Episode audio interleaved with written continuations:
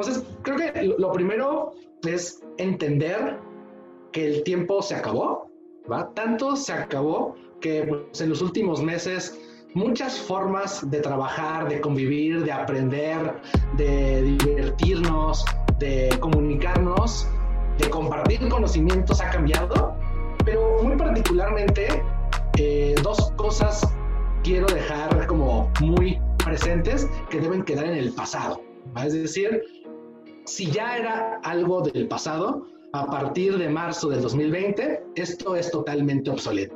¿A qué me refiero? El primer punto tiene que ver con la manera en la que hemos pensado y muchas personas han pensado en cómo se hacen los negocios, ¿verdad? Aquí tenemos este, este, este personaje de los Simpson que pues esta manera en la que se piensa sobre el dinero, sobre cómo se generan negocios, cómo se tratan a los empleados, cómo eh, se, se, trabaja con los recursos naturales, pues realmente es algo que debería ya totalmente irse al pasado, es algo que ya no puede funcionar, es, es imposible estar pensando que hacer negocios tiene el único objetivo de hacernos ricos millonarios, ¿verdad? y no digo que, que no debamos hacer dinero, claro que los negocios una de su función es generar riqueza. Sin embargo, ya no podemos pensar que hacer negocios se trata de hacer el más con el menos, entendido como vamos a aprovecharnos de eh, los empleados, pagando de lo menos que se pueda, aprovecharnos de los clientes, ofreciéndole productos o servicios que no le benefician para nada, engañándole, aprovecharnos de los proveedores, donde vamos a pagarle lo menos que se pueda. Y entonces, eh, inclusive aprovecharnos de los recursos naturales de una manera insostenible. Todos estos puntos son cosas del pasado. Debemos desde ahorita tener claro que ya no podemos hacer este tipo de negocios y tenemos que avanzar en una nueva forma, una nueva economía, una nueva forma de hacer negocios. Ese es el primer punto. El segundo tiene que ver con el lado contrario, ¿va? donde pues, nos han hecho creer que los negocios son de un lado, ¿va? son de un color, y los eh, proyectos sociales son de otro color, de un lado opuesto. Y entonces, si los tuviéramos que separar en esa mentalidad, pues tendríamos que entender que la manera de ayudar y de generar impacto ya no puede ser de manera asistencial. Cuando menos en el 95-98% de los casos, ya no puede ser eh, ver a las personas que tienen un problema y regalarles las cosas para que pues pobrecitos, pobrecitas, pues salgan adelante. La realidad es que eso lo único que está haciendo es mantener un ciclo eh, pues totalmente vicioso y que por un lado, pues no está permitiendo un empoderamiento por parte de las personas y, quiere decir que no estamos confiando en su poder para poder salir adelante, pero por el otro, también estamos en una mentalidad de que pues para regalar tenemos que obtener que alguien nos regale primero. Y entonces es una cadenita de regálame para yo poder regalar y poder ayudar. Eso también es insostenible financieramente. ¿Esto qué quiere decir? Pues evidentemente lo vimos en esta temporada. Llegó la crisis sanitaria, vino una crisis económica, impactó primero a las empresas, a los emprendedores, emprendedoras. Y estas empresas mayoritariamente eh, eran las que aportaban o están tratando de aportar a estas causas sociales. Sin embargo, como su visión de negocios es, pues, si yo tengo dinero para regalar, pues yo regalo. Y cuando ya no tengo dinero, pues ya no les regalo. Y entonces las organizaciones que dependen de esta forma de ayudar, pues han venido a meter en una camisa de once varas. Realmente ha habido muchos problemas para poder seguir generando impacto y muchas organizaciones han tenido que dejar de operar así como muchas, lamentablemente, empresas han tenido que detenerse. Y entonces, pues estos dos mundos, ¿va? como decía, pues deben de quedar en el pasado, porque no podemos creer que negocios es pues solo vender y ayudar es solamente regalar. ¿va? Hay muchas formas y para ello tenemos que lograr encontrar una balanza en la que estos dos mundos se juntan y podemos crear algo que nosotros llamamos las empresas sociales. Primero, estas empresas empiezan a hablar del qué, qué hacen, qué venden, qué servicio otorgan, para después explicar cómo lo hacen, para convencer a su cliente y si acaso dicen el por qué lo hacen. La realidad es que debemos de empezar al revés. si nosotros de manera individual podemos definir nuestro propósito, podemos responder el por qué hacemos las cosas, o al menos comenzamos a señalar un destino, un enfoque del por qué hacemos estas cosas, podremos construir con mayor sentido para nuestra vida y para los demás un cómo queremos lograr ese propósito. Para que después de entender si ese cómo aporta valor a los demás, poder darle forma en un qué. Y ese qué pueda en, su, en el futuro adaptarse siempre y cuando esté cumpliendo con el propósito que definiste en un principio. El segundo punto tiene que ver con unos insumos muy divertidos, eh, donde ustedes tienen espagueti, cinta, hilaza y bombones, con el reto de construir en equipo, que ahí está el secreto, el punto número dos es el equipo, puedan construir la torre de espaguetis más grande. Es el famoso Marshmallow Challenge, donde pues como verán aquí, si ustedes no lo han vivido, esta experiencia es muy divertida, muy retadora, donde eh, hicieron esta investigación y sobre todo una comparación, donde pusieron a universitarios a hacer este reto muchas veces, muchas veces, y pues era muy complicado que lograran pues una cantidad, una altura suficientemente digna comparado con lo que niños de kinder, 3, 4, 5 años, estaban logrando hacer con los mismos insumos. Resulta que la manera en la que se organizan los niños a los universitarios, que ya traemos pues a esta edad una forma de operar, donde ya decimos, pues quién va a ser el líder, quién va a seguir los pasos, y en lo que tardamos en organizarnos bajo estructuras como un poquito antiguas de poder y de jerarquía, los niños primero están viendo cómo logran llegar al más alto luego van construyendo y al final definen quién termina de ponerle los aditamentos necesarios para que esta torre realmente termine siendo más alta. Entonces, el secreto está en cómo vamos a, encontrar a las personas que tengan el mismo o un propósito similar al nuestro y que podamos construir una forma distinta de organizarnos, en donde no hablemos de esta típico organigrama vertical o inclusive horizontal, que lo único que te está diciendo es que no puedes tomar decisiones si si no es que otra persona te lo autoriza. Y me incluyo en esta forma, aunque desde hace años traemos ya en la mente el que debe haber una forma distinta de organizarnos y la operación llega a ser compleja, pero para nada, repito, imposible. Entonces, si ustedes logran construir de una manera más eficaz, sobre todo cuando estamos iniciando el emprendimiento, una toma de decisiones que permita crecer la organización, el impacto y el modelo de negocio, pues vamos por muy buen camino.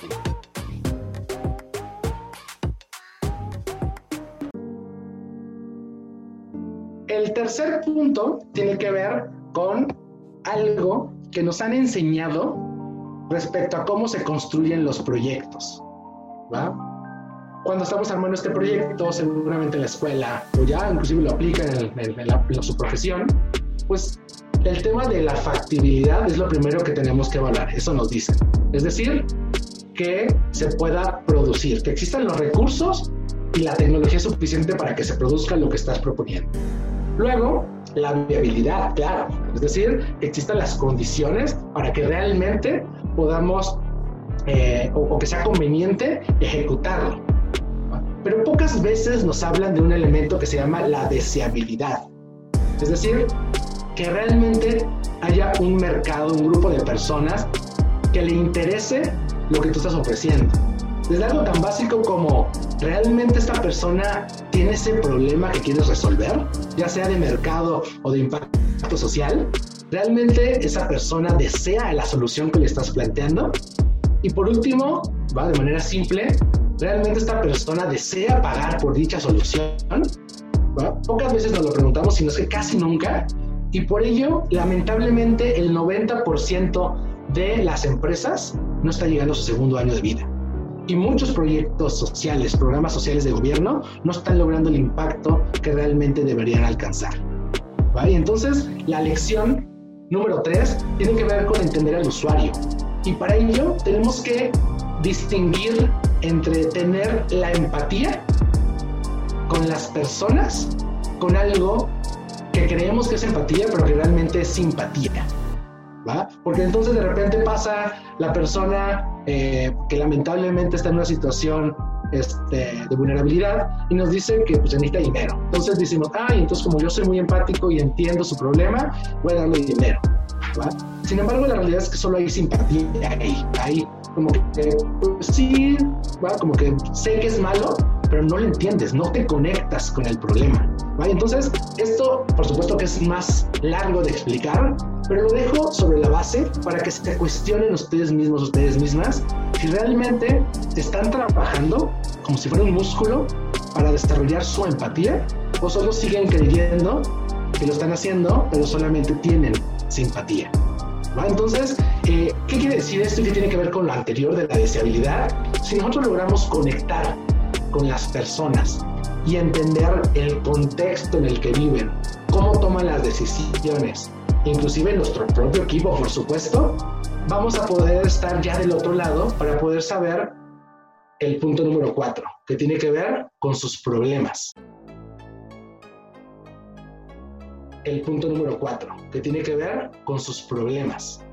Este es el punto número cuatro, una vez que entendimos más al usuario, empezar a entender cuáles son las cosas que le molestan, ¿va? entendiendo que el problema no es un ente ajeno que tenemos que analizar como si fuera un fenómeno independiente al usuario, a la, a la persona, sino este problema es un dolor del usuario, ¿va? que a lo mejor tiene otras consecuencias externas, pero que le duele a la persona. Si nosotros logramos identificar qué le duele a esta persona y buscamos ayudarle, vamos a estar, vamos a tener como una efectividad mayor que el que si analizamos el problema como si fuera un fenómeno independiente.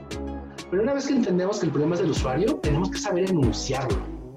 Porque lamentablemente las personas llegamos a definir los problemas como la ausencia de la solución varios de los participantes pues dicen es que el problema es la falta de pongan cualquier solución que ustedes imaginen.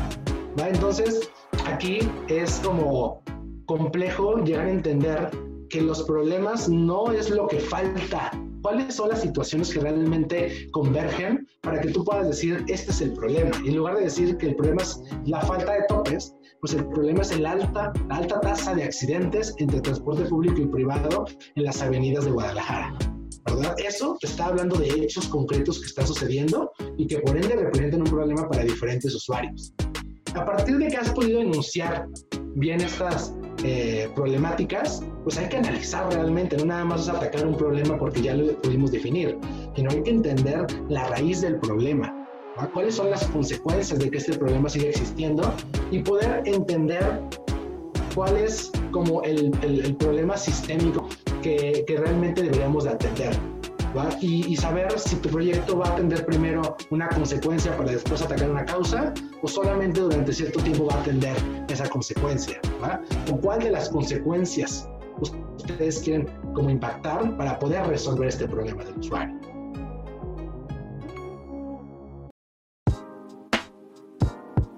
como la parte más creativa de estos procesos, donde pues pensemos en las soluciones.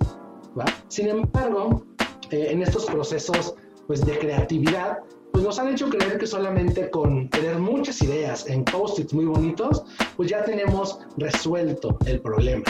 La realidad es que no, o sea, hay muchos pasos antes de poder arrojar todas nuestras ideas, toda nuestra creatividad, todo nuestro conocimiento técnico para resolver un problema.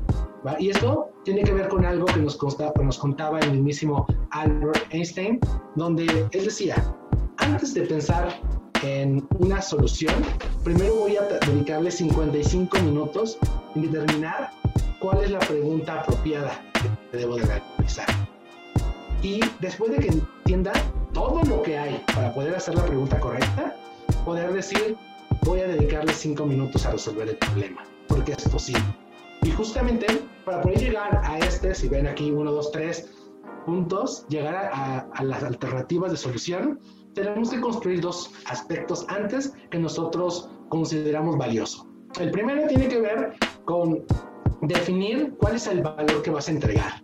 Es decir, entender en todo el contexto de la persona cuáles son los dolores que tiene, ¿va? cuáles son los efectos, las barreras que le están impidiendo tener eh, pues lograr su cometido, ¿vale? que en este caso a lo mejor hablando del transporte público que chocaba, pues llegar a su casa de una manera rápida este, y sin estrés. ¿vale? Y lo que pasa es que pues está haciendo lo contrario, ¿verdad? Y entonces, eh, si tú no logras construir qué valor quieres otorgarle, donde puedas otorgar, no sé, tranquilidad, eh, comodidad, satisfacción de poder llegar a su trabajo felizmente, pues entonces va a ser difícil que puedas construir una solución adecuada. Porque una vez que has definido ese valor, habrá que definir cuál es la pregunta que tienes que responder. Esto quiere decir que no nada más se trata de vamos a resolver el problema del transporte público y el tráfico que existe, ¿va? sino qué es exactamente lo que quieres que atendamos, sin ser tan específico, pero sin ser tan abierto que al final tu proceso creativo o se sesga porque dijiste cómo puedo hacer topes más eficientes o se asusta porque entonces cómo podemos resolver el sistema de transporte público en las ciudades metropolitanas. ¿Va? Entonces, si somos lo suficientemente exactos para definir diferentes preguntas, elegir cuál es la más adecuada que el usuario necesita responder, y entonces ahora sí arrojar toda la lluvia de ideas que tengamos al respecto. ¿Vale? Y entonces ahora sí podemos implementar distintos procesos para poder decir, ah, sí, somos súper innovadores y creativos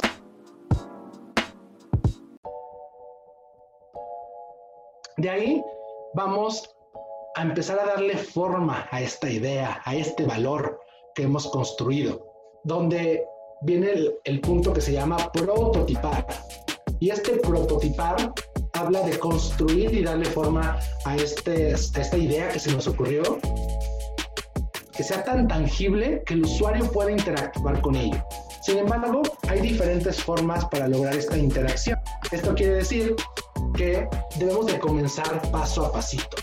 Esto debe estar medido por dos componentes muy importantes. Que se construya rápido y se construya barato. En el tiempo, mientras vamos avanzando, pues la construcción de cada siguiente prototipo, pues no va a ser tan rápido, va a ser cada vez menos rápido y luego cada vez más lento. Y, y de ser muy barato, pues va a ser menos barato, es decir, nos va a costar más construir el prototipo. El secreto aquí no es, ok, mi solución es un sistema de transporte donde utilizaremos una tecnología de unas llantas que no sé qué, y luego luego irnos a construir, pedir el dinero, este, invertirle dos años para la experimentación, las pruebas y luego sacarlo al mercado. Eso te va a volver a ser parte de la estadística del 90% de las empresas que no está llegando al segundo año porque no logró sus objetivos. No se dieron a la tarea de hacerlo rápido, barato, poco a poco, para poder recibir opinión del usuario, verificar que realmente sea la llanta que se necesita o qué otros componentes debemos de integrarle, físicos, eh, tangibles o intangibles, que ayuden poco a poco a ir construyendo, interactuando y aprendiendo cuál es la, la mejor forma de solucionarlo y de construir esa solución. Pues entendamos que se ha creído que estos dos mundos son los mundos que hablábamos al principio, el mundo de los negocios y el mundo del impacto social, y donde se ha creído que solamente hay una forma de, unirse a través de esta torre, pero la realidad es que hay muchísimas formas en las que estos modelos se pueden unir donde no solamente hay una sola modificación del ADN, donde hay muchas formas en las que este ADN puede modificarse y unirse de la manera perfecta para poder decir que tenemos un modelo de negocio social. Porque cuando hablamos de impacto social y de ayudar, pues entonces las personas creen que solamente es regalando las cosas, ¿verdad? que lo decía al principio.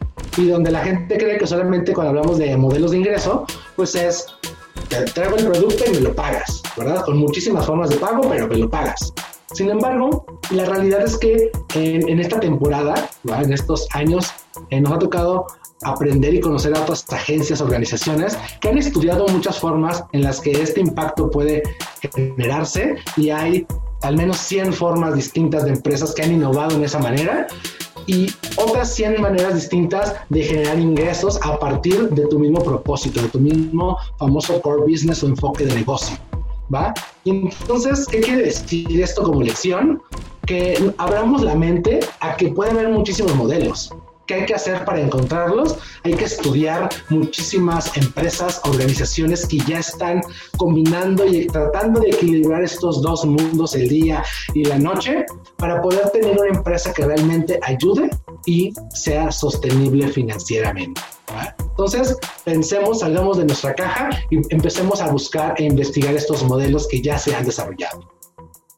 Mucha gente cree que porque ya llenó este post-it y para en su mente tiene todo el sentido del mundo, se sale a vender, ¿verdad? Este, inclusive a lo mejor va avanzando su prototipo, pero nunca lo validó. Ahí fue construyendo uno y técnicamente le gustó, invirtió más tiempo y dinero, más tiempo y dinero, más tiempo y dinero. El modelo de negocio dijo, ya la gente me va a pagar y voy a ayudarla de esta manera. Y otra vez, por no haber validado, se llegan a compartir en la estadística. Y para ello, el método científico nos viene a rescatar este componente que seguramente o les están enseñando en la universidad o les enseñaron en la primaria, ya lo están ejecutando, pero que nos ayuda a determinar si nuestras creencias, nuestras hipótesis, nuestras afirmaciones son las correctas, que tiene que ver con la definición de las hipótesis, el diseño de los experimentos y la evaluación de los aprendizajes a partir de la evidencia obtenida de estos experimentos. Nos referimos es que estas hipótesis son todos estos supuestos que nosotros afirmamos que es correcto en, en la manera que nosotros debemos poder ayudar, poder ejecutar este proyecto, nuestro ideal de cómo va a funcionar esta obra de teatro, pero que tenemos que enfrentarla a la realidad. Y esto quiere decir que tenemos que empezar a comparar lo que nosotros creemos con lo que la realidad nos dice y empezar a preguntarle a nuestro usuario si realmente tiene ese problema, la deseabilidad, ¿se acuerdan? Pero empezar a preguntar si le interesa esta solución, empezar a preguntar si esta forma de la solución prototipo le interesa y si está dispuesto a pagar por ello. E inclusive si en nuestro modelo de negocio dijimos que el gobierno tiene que hacer tal función, que proveedores tienen que hacer tal, tal otra acción, que las vecinas, que las señoras, que tal, tal, tal, tienen que cubrir este papel, pues vamos a preguntarle si es cierto vamos a diseñar este experimento a través del método científico, es decir, vamos a definir números, cuál es la muestra, cuál es el mínimo resultado esperado, para que a partir de que enfrentemos esta realidad y obtengamos evidencia que nos diga, pues fíjate que no es como creías, pero a partir de que pudiste obtener la evidencia, lograste rescatar aprendizajes. Y estos aprendizajes, más allá de si te dijeron que sí o que no, lo que importa es estos aprendizajes, cómo los utilizas para modificar tu modelo de negocio y tener un proyecto que realmente se acerque con la realidad. Y este proceso lo tienes que repetir todas las veces que sea necesario hasta que el usuario te diga que realmente tu propuesta tiene sentido con la realidad de ese usuario o de los demás, actores que tú estabas señalando que tenían que participar en tu proyecto. Pero algo que se llama pues el, el pivote donde tú te quedas con el balón en una posición y entonces antes de avanzar, porque tú crees que ese puede ser el camino, pues hay que revisar cuál de todos los destinos es el indicado para poder avanzar en ello, para poder lograr correr y llevar el valor al siguiente eh, pues, nivel y. ¿verdad? Entonces, eh, tenemos que aquí revisar cuál es el más adecuado probar y cuando tengamos la, seguridad, la evidencia suficiente, avanzar y correr hasta que nos topemos otra vez con otra persona que no nos permita avanzar y pasarle quizá el valor al otro compañero de nuestro equipo. ¿Cuál es la lección? Nosotros nos dimos cuenta que cuando empezamos a salir del, mundo universitario, donde creíamos que solamente había estas pequeñas organizaciones o inclusive los actores, que el director de carrera, que el alumno, que el director, etcétera, nos dimos cuenta que afuera de la universidad había todo un mundo que se llama el ecosistema del emprendimiento social, donde había aceleradoras, otras empresas, gobierno, la universidad, fundaciones, que están haciendo hasta lo imposible para poder ayudar al emprendedor o a la emprendedora social a resolver su problemática social ambiental. Están buscando maneras en las que las condiciones mejoren y, e impulsar este nuevo, tipo, este nuevo tipo de empresas que están cambiando al mundo. Entonces, la lección principal es, hay salir, identificarlos y a partir de que les identificas, saber con cuál de ellos te puedes acercar. El décimo punto tiene que ver con la pregunta máxima de un emprendedor. Y pues, ¿con qué dinero voy a hacer funcionar este proyecto? ¿Va? Y hay algo que quiero recomendarles, que no es pedirle dinero al banco, no es pedirle dinero regalado al gobierno, ¿verdad?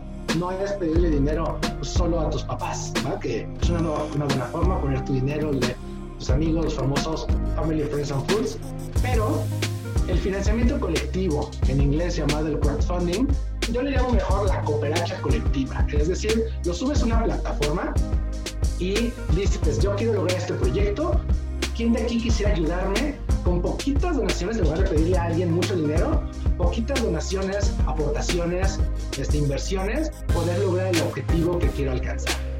Para ello, pues hay muchas formas de lograr esto, este financiamiento colectivo. Puede ser la donación, de deuda, de recompensa, de capital. Y hay plataformas en México, solo pongo algunas que tengo la oportunidad de conocer, es Donadora, Fundify, Mi Cochinito o Play Business, en diferentes, en algunas de estas diferentes categorías que les pueden ayudar a, a través del Internet, obviamente también en actividades offline, poder conseguir recursos de muchas personas que pueden conectar con tu propósito. Si tú logras encontrar a estas personas que crean en lo mismo que tú crees, aunque no puedan ser parte de tu equipo, seguramente aportarán. Nada más define cuál es el valor que les vas a otorgar, un valor emocional, un valor eh, económico o un valor de alguna recompensa sencilla que te ayude a decirles que no nada más busca su dinero por una cuestión pues capitalista, sino porque ese dinero va a ayudar a, lograr un objetivo mayor que lo que individualmente estaríamos logrando. Quisiera que nos compartieras desde tu punto de vista cómo has encontrado la motivación y las ganas para seguir en, dentro del emprendimiento social cada vez que las, que las cosas se ponen más complicadas, como en este caso, que era algo que nadie esperaba. Yo creo que tiene que ver con recordar el primer paso. Es decir, el propósito, tenerlo claro y siempre presente y recordar siempre si realmente eh, estamos eh, cumpliendo ese propósito. Si vamos a hacer un proyecto nuevo, pues ese proyecto está alineado a ese propósito. Si voy a tomar una decisión sobre el modelo, sobre la estructura, sobre alguna alianza, ¿va a ayudarme a sumarme a ese propósito? Entonces, eh, va a depender inclusive de qué tipo de propósito hagas. Por aquí preguntaban pues el tema del éxito, ¿va? Tendrás que definir en ese propósito qué va a significar para ustedes el éxito, ¿va? Y si ese éxito va a ayudar a cumplir un objetivo económico y un, objetivo para las demás personas. Y entonces, eh, justo a nosotros pues nos pasa, ¿verdad? Eh, tenemos un modelo donde visitábamos las universidades presencialmente, ¿va? lo hicimos con ustedes el año pasado, eh, íbamos a las comunidades y pues llega el coronavirus y el tema es cómo le hacemos para que nuestro propósito de impulsar el talento de las personas, para que sean capaces de diseñar empresas sociales, siga existiendo. Entonces tuvimos que, pues como muchas organizaciones y empresas, transformar todo nuestro modelo virtual para poder lograr encontrar personas que inclusive nuestro modelo anterior no permitía, es decir, llegar a otras regiones, ¿va? para que estas talentos y agentes de cambio puedan verse inspirados eh, y, dotarse de herramientas para hacer realidad estos proyectos. Entonces, es adaptarte, pero siempre teniendo claro un eje sobre el cual vas a tomar estas decisiones. Nos preguntan cuáles son los fracasos que han tenido durante su camino. A nivel personal, primero, o sea, yo creo que uno de los fracasos tiene que ver con, con la, este, las primeras lecciones que dije, que es el, el saber liderar o, mejor dicho, organizarse o coliderarse eh, en este mal entendimiento de que debe haber una persona que diga hacia dónde va el rumbo, ¿verdad? Por supuesto que hay, una visión inicial, pero esa visión es compartida. Y entonces el fracaso más fuerte es creer que debe haber solo una persona la que dirija, eh, que me ha pasado y lo reconozco totalmente y es algo que todos los días trabajamos en el equipo, como ya no, este, en mi caso personal, este, ya no soy la voz cantante, sino somos más. Pero inclusive si hablamos de modelos de, negocio, eh, nosotros, pues yo creo que tenemos parte de un modelo eh, fracasado antes del coronavirus, donde creíamos que solo presencialmente íbamos a llegar a aumentar nuestro impacto. ¿Verdad? Entonces, muchas veces decíamos, ok, ya no vamos a hacer este componente, eh, ya no vamos a hacer las giras, pero sí, decíamos, no hacemos las giras que son complejas, tienen mucho impacto, pero no, no, nos costea, y entonces ya no teníamos tanto impacto, pero no buscábamos una manera de, de, suplir ese mecanismo. Ahora, pues el coronavirus nos, nos, dio, nos dio la respuesta obvia que era la digitalización, pero el, el poder encontrar también, yo creo que el, secreto aquí para poder responder este fracaso es encontrar la manera en que podamos, pues, buscar que ese impacto no disminuya y este eh, modelo de negocio sí nos dé ingresos, ¿verdad? Entonces, digo, yo creo que había muchos más fracasos, pero estos son algunos de los que podría mencionar. Genial.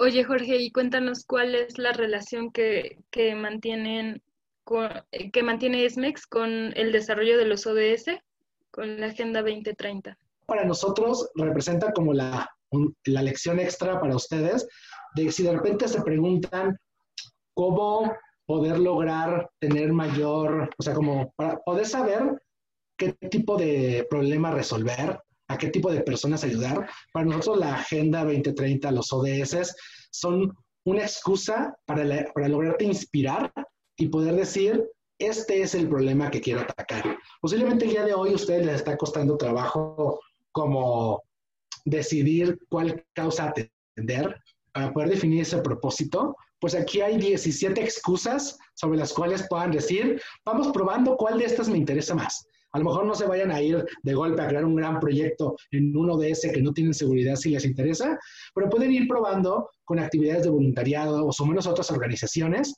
Y, y, justamente esa es la respuesta. Yo creo que eh, si bien de manera natural vamos en el ODS número 8 de trabajo decente y crecimiento económico, la realidad es que vamos también muy alineado al 17.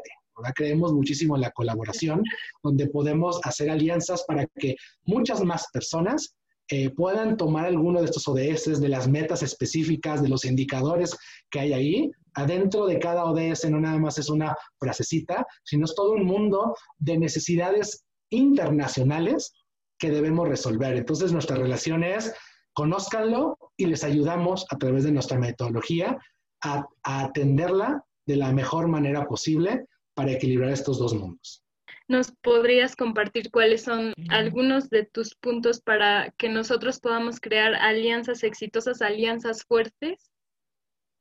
Híjole, yo creo que las alianzas dependen muchísimo de si logran coincidir alguno de los puntos de su propósito y de sus objetivos para poder encontrar este pues, famoso ganar-ganar. Por ahí este, este, uno del equipo dice que también puede ser el ganar-perder, donde estemos dispuestos primero a ayudar a las personas, ¿verdad? Y, y, definitivamente lo que hace la diferencia que contaba al principio, bueno, me voy a tardar mucho en, en, en irme, pero eh, en este mundo que ya debemos dejar morir, ¿verdad? que ya quedó en el pasado, eh, es, es creer que tenemos que hacer empresas que pues, nos beneficien primero, ¿verdad? Claro que nosotros tenemos que estar bien para poder ayudar, pero el día de hoy pocas veces pensamos en ayudar a los demás, ¿verdad? En ayudar, inclusive pues, si es para vender, busca ayudar.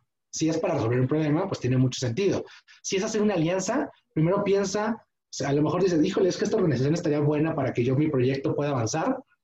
¿Cómo le podría ayudar yo para ver si puede ayudarme también?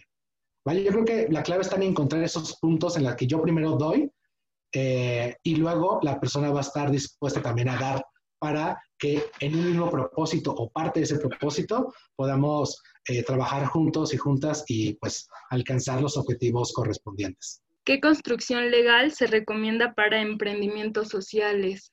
Esa, esa es buena pregunta. Como les decía, no hay una figura. Entonces, eh, va a depender, o sea, inclusive tuvimos hace, creo que el mes pasado, una reunión con uno de nuestras emprendedoras eh, que creo que va a estar por acá el viernes en el panel, el, el cierre, eh, y, ella, el equipo de ellos todavía no está constituido, y nos preguntaron, oye, nos gustaría constituirnos, pero ¿cuáles son, pues, qué nos recomiendas para constituirnos? ¿Vale? Nosotros, les cuento, nos constituimos como empresa, sociedad civil, eh, hace dos años y medio. Eh, sin embargo, no les puedo decir que esa es la figura que ustedes eh, necesitan. Depende de qué producto vendes, a quién se lo vendes, con quiénes vas a aliarte, quiénes van a ser este, pues, los clientes que necesitas en un tema fiscal facturar, cómo va a ser tu flujo de efectivo, y entonces puedas decir si una sociedad civil, porque ese servicios te funciona, si lo tuyo es algo más mercantil, digo, no soy abogado, ¿eh? para que quede claro, pero si, si, si es un poco más mercantil, pues a lo mejor sea una SA, eh, o a lo mejor te funcione ser asociación civil, pero como buscamos el modelo de negocio, pues combinarlo con una este, figura eh, personal, ¿verdad? Donde una persona física que, que, pueda facturar al nivel individual. Entonces, muchos en un principio se, se, constituían o tenían esas dos figuras para decir, bueno, si lográbamos el apoyo a partir de un donativo, pues dábamos un deducible de impuestos pero si me pedían una factura fiscal comercial, pues tenía para poder otorgarla, ¿verdad? Cada vez es más, o sea, menos usan esos modelos porque es muy complejo, ¿verdad? Tener dos figuras y las responsabilidades que implica, yo les decía a estos emprendedores, o sea, no nada más es, ah, ya me constituyo, sino pues, todo lo legal, todo lo fiscal, todo lo bancario, ¿verdad? Y si no estás vendiendo, pues entonces, ¿cuál es la estrategia para, para, para que sea necesario constituirte? ¿Vale? Entonces, eh, pues Existe, por ejemplo, figuras que pueden ser como la SAPI, que es un poquito más de promoción sobre la inversión, de repente se, se, usó más de moda, pero una vez que tengas definido a lo mejor estos 10 pasos, eh, puedas decir, ok, ya tengo, empiezo a tener clientes, los clientes me piden facturas, pues constituyámonos justo en el punto en el que, pues por no estar constituido pierdas cliente, pero tampoco te constituyas antes de tener ingresos que cubran todas las obligaciones que implica constituirte. Mm, ok, y sobre la misma línea referente a las fuentes de ingreso, nos comparte Alejandra que su idea se trata de educación y capacitación y de pronto le cuesta eh, cobrar en las comunidades a productores el precio de la misma capacitación. Nos pregunta que si a esto lo puede considerar como emprendimiento social y no ha logrado hacer, hacer una fuente de ingreso constante. ¿Tú qué consejo le, le darías, Alejandra? Mira, yo creo que lo, lo primero es eh, que tiene que ver con la solución que estás otorgando. ¿va? Porque si tú, tú siempre usas esta lógica de diseño centrado en el usuario, pues tendrías que construir o reconstruir, rediseñar la solución que te permita encontrar el punto medio entre lo que te cuesta otorgarle esta solución y lo que puede pagar o está dispuesto a pagar por ello. ¿Verdad? Entonces, primero hay que diseñar productos más justos y más adecuados para que no tengamos que caer entre, pues, lo regalo o alguien me tiene que dar dinero para yo regalarlo, ¿verdad? Y entonces, si logramos construir productos adaptados a sus posibilidades, eh, va a ser la mejor innovación que podrías otorgar, por un lado. Por el otro, eh, yo, yo, creería que tendrías que encontrar también, o sea, si, si, hay un punto en el que realmente el segmento tiene pocas posibilidades económicas y que son muy, muy, muy, muy complejas, pues podrías buscar otros eh, beneficios, con, o sea, podrías buscar otros actores que vean valor en lo que tú otorgas. ¿va? Y, justamente hace dos días yo leía el caso de Duolingo, seguramente lo conocerán, esta app de idiomas, va este eh, emprendedor que es guatemalteco, pues dijo, yo quiero lograr que todas las personas que no tienen recursos suficientes para aprender inglés, a inglés y quieren aprender inglés, eh, pues no tengan que pagar por ello y a través de esta plataforma puedan obtenerlo. ¿vale? Pero entonces dijeron, ¿cómo vas a generar ingresos? Él logró un hack súper eh, importante donde logra que después de que llevan tan ciertos niveles de inglés y tienen el dominio mínimo necesario para hacer traducciones de inglés al español, busca otros clientes, por ejemplo, menciona CNN, que dice, yo tengo mi artículo en inglés y quiero que también esté disponible en español. Entonces, los que están aprendiendo inglés, que lo hacen gratuitamente, o sea, aprenden sin pagar, uno de sus ejercicios es traducir esos artículos. Y son tantas personas que lo traducen que da la calidad suficiente que le otorga valor a un cliente que está dispuesto a pagar por ello. Y entonces Duolingo vive de este tipo de ventas, no son donativos, son ventas, porque hay valor ahí, hay mercado. Y las personas que están aprendiendo tienen un impacto social por haber aprendido en inglés y no tuvieron que desembolsar. Entonces, es nada más buscar la creatividad de cómo le otorgo valor a la persona que beneficio y si no hay posibilidades económicas, cómo aporto otro valor a partir del mismo mecanismo sin tener que tener dos negocios distintos.